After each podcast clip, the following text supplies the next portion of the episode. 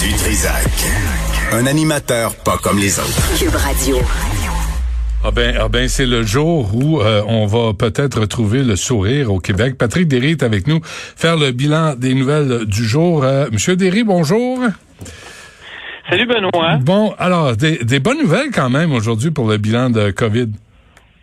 Oui, absolument. Écoute, euh, 1386 nouveaux cas. là. C'est, c'est sûr, ça fait drôle de dire ça puis que ce soit une bonne nouvelle, là, parce que Dans le contexte. temps, Dans le contexte, dans le contexte. Le contexte est toujours important. Donc, c'est le plus bas total depuis, je pense, le 3 décembre, là, si je me suis pas trompé.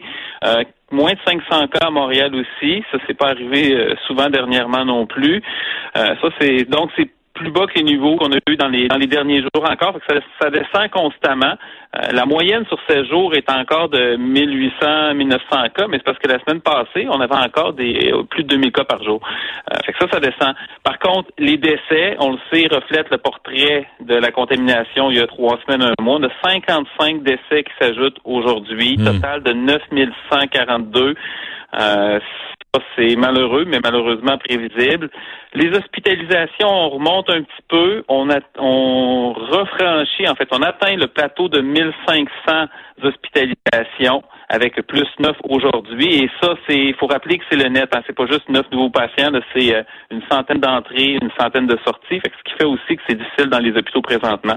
Les soins intensifs, ça baisse un petit peu. On est à 212, mais parfois la baisse aux soins intensifs, ben c'est malheureusement des patients qui ont décédé. Mais somme toute, malgré tout, il y a une tendance à la baisse qui se poursuit. Et la grande question va être de savoir quel va être l'impact du euh, retour à l'école euh, secondaire et à l'école primaire la semaine passée qu'on devrait commencer à sentir dans quelques jours s'il y en a un. Ouais. Et l'impact aussi de diminution de vaccins. J'ai parlé à M. Paris tantôt. Euh, il en attend 8000 la semaine prochaine. Tu vas pas, euh, je, je dirais pas l'expression, mais tu vas pas loin avec ça. Là. Non, c'est sûr. Là, on, le Québec, d'ailleurs, a modifié son calendrier de vaccination. On sait qu'il y a des travaux aux installations de Pfizer pour une bonne raison. En Europe, on, on- on va faire des travaux pour être capable d'augmenter la quantité de livraison. Mais dans le court terme, ça va causer euh, des petits retards. Donc, pour les résidences pour aînés, on avait comme objectif de vacciner euh, 36 000 personnes d'ici le 8 février. On va en, en vacciner 21 000. En fait, on va donner 20 21 000 premières doses, évidemment. Euh, rappel, au total, on veut vacciner au moins 100 000 aînés dans les résidences là, sur, une population d'à peu près 130 140 000. Il y a le personnel soignant aussi que ça va affecter. Au lieu de donner 164 000 vaccins d'ici le 8 février, on va donner 127 000 doses, donc à peu près euh, près de 40 000 doses de moins. Euh, fait que ça, encore là, ça fait des gens qui peuvent être contaminés. Évidemment, si des gens dans le système de santé sont contaminés, ça, ça, ça rajoute un fardeau supplémentaire. Puis pour les personnes âgées, évidemment, il y a plus de risques de décès et de complications. Euh, on va en savoir plus aujourd'hui. Un point de presse. On est mardi avec euh, le premier ministre. Il faut voir M. Dubé, Dr Arruda et aussi la docteure Opaterny, qui est la sous-ministre adjointe responsable des hôpitaux euh, au gouvernement du Québec. Donc, euh, si elle est là, c'est qu'elle a probablement des choses à dire sur les hôpitaux qui sont, euh, disons, sous un stress énorme ces temps-ci. Ouais. Et Monsieur Robert, le ministre de l'Éducation, Patrick me disait tantôt, pour les masques qui sont mal adaptés pour les élèves, il sais, les parents, puis là-dessus, je suis obligé de dire qu'il a un peu raison, que les parents fassent un petit nœud euh, sur l'élastique, puis qu'on arrête de chercher des poux, là, les masques sont mal adaptés, ben adaptez-les, là. Ouais, ben écoute, c'est, avec des, des, des gens au, au secondaire, euh, des fois des fois les choses vont vite. Euh, au secondaire, les enfants sont jeunes. Moi, je trouve quand moi l'autre angle que j'ai là-dessus, c'est que il n'y avait pas de problème. Puis là, on a trouvé une solution euh, euh, qui qui qui, qui avait pas besoin d'être réglé. Là. Un problème qui n'avait pas besoin d'être réglé. C'est-à-dire qu'avant les fêtes, tous les élèves au secondaire, il y en avait des masques. Certains, c'est des masques euh, jetables qui se procuraient à la pharmacie. D'autres, c'est des masques en, en tissu.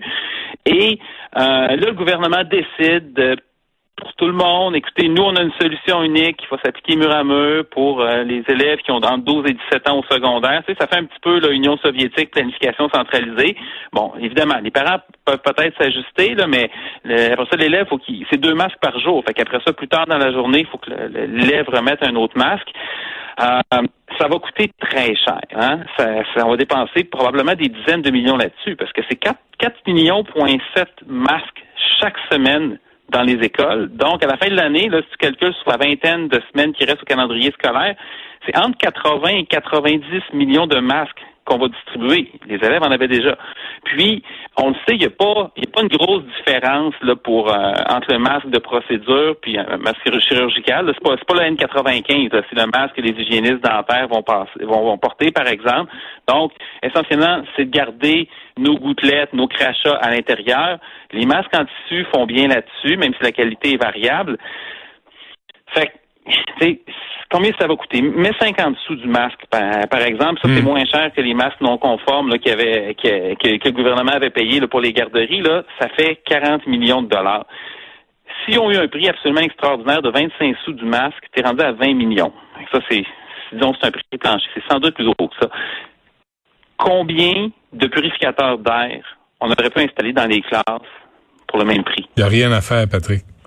Il n'y a rien à faire. Je, suis revenu sur la question avec euh, Jean-François Roberge et euh, Dr Arruda et Dr Massé détiennent la vérité absolue. Euh, les autres études scientifiques, c'est des cabochons. Puis au Québec, ben, c'est le même, ça marche. Il y a rien à faire, il veut rien entendre.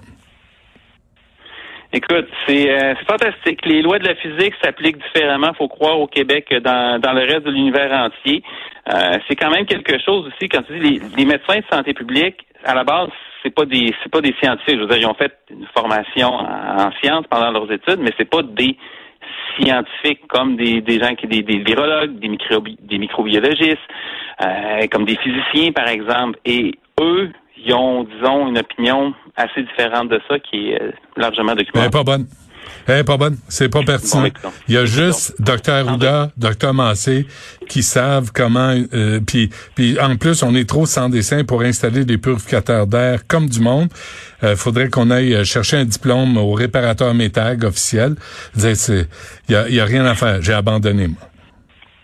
Moi, je, ne sais pas, mais tu sais, je, je, regarde là, je me permets, permets un commentaire éditorial, mais si on regarde la moyenne au bâton des décisions de la santé publique depuis que ça a commencé, tout ça, puis même avant la pandémie, là, où on minimisait le, danger que ça pouvait représenter, puis on a commandé en retard de l'équipement, puis là, ça prendrait toute l'émission au complet à faire la, liste.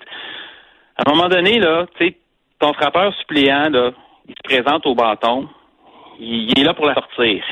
il est pas là pour se faire retirer. Évidemment, c'est dur de frapper à chaque fois, mais quand ça fait 6, 7, 8 fois de suite, là, peut-être changer de frappeur. Non, non, il y a un contrat pour trois ans, ton frappeur euh, désigné. Fait que, euh, il est là pour rester. La pandémie ne durera pas trois. Ouais, on espère que la pandémie ne durera pas trois ans. Au Québec, peut-être. Ailleurs, je sais pas, mais au Québec, ça se peut. Euh, là, les ratés du printemps se répètent, là, puis puis c'est ça, il n'y a pas de mea culpa de la part de, du docteur Arruda et son équipe, il n'y a pas de réflexion, il n'y a pas de, de dire, ils n'ont pas l'humilité de dire, ben peut-être que vous avez raison, puis on va on va revoir nos politiques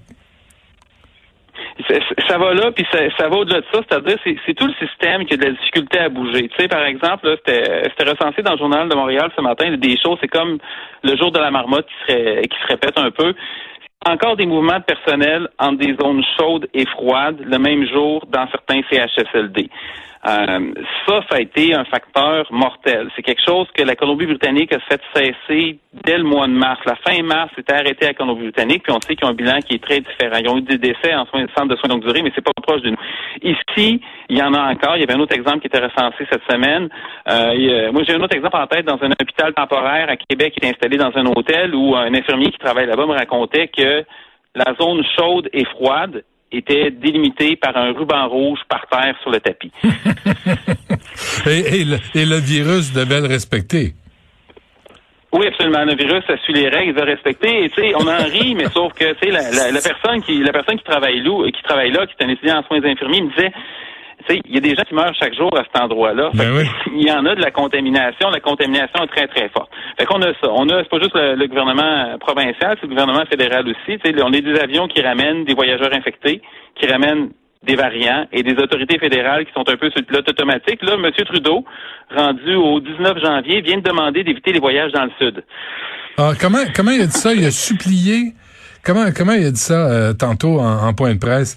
Mais tu sais, il est au lieu d'interdire, au lieu de mettre ses shorts, puis euh, dire à Monsieur Algraba, tu finis de lire tes dossiers là, es-tu capable de faire la job? Ben au lieu de faire ça, là il supplie. C'est comme les fraudeurs de la PCU de ne le faites pas. Écoute, ça c'est euh, ça ça intimide les gens. Non, c'est ça. Fait que ça, c'est passe pas grand chose de ce côté-là. Après ça, on a encore, on a de la contamination dans les hôpitaux. Et là, je veux pas vraiment pas mettre le dos sur les soignants parce que les soignants, ils font ce qu'ils peuvent. Ben parfois, on sait qu'il y a du manque d'équipement. On sait ben qu'il y a des gens qui demandent d'avoir des N95 tout le monde. On sait qu'il y avait un masque qui avait été développé au Québec qui est encore plus étanche que le, N95, puis que le, gouvernement a pris beaucoup de temps avant d'autoriser. Euh, on sait que les employés sont pas toujours dépistés régulièrement. On sait que c'est très invasif, c'est désagréable le dépistage, mais il y a d'autres provinces qui ont appuyé un petit peu plus là-dessus. Puis maintenant, il y a des tests salivaires aussi. Fait que donc, il y a, moyen d'avoir des tests moins désagréables. Et ce qui est étonnant, c'est que, mine de rien, là, le premier cas est arrivé il y a un peu moins d'un an. Hein. C'est à la fin février que les premiers cas de COVID ont, euh, sont arrivés sur le territoire québécois. Donc, ça fait 11 mois. Puis, à plusieurs égards, on n'est pas encore prêt. La machine ne bouge pas très, très vite. Ah, bon. Et l'autre affaire, euh, l'autre nouvelle, c'est l'image de Valérie Plante euh, qui, est, qui est assez critiquée aujourd'hui dans le Journal de Montréal. Oui, effectivement. On sait qu'avant Noël, il y avait trois élus du parti Madame Plante qui avaient démissionné à l'intérieur d'un mois.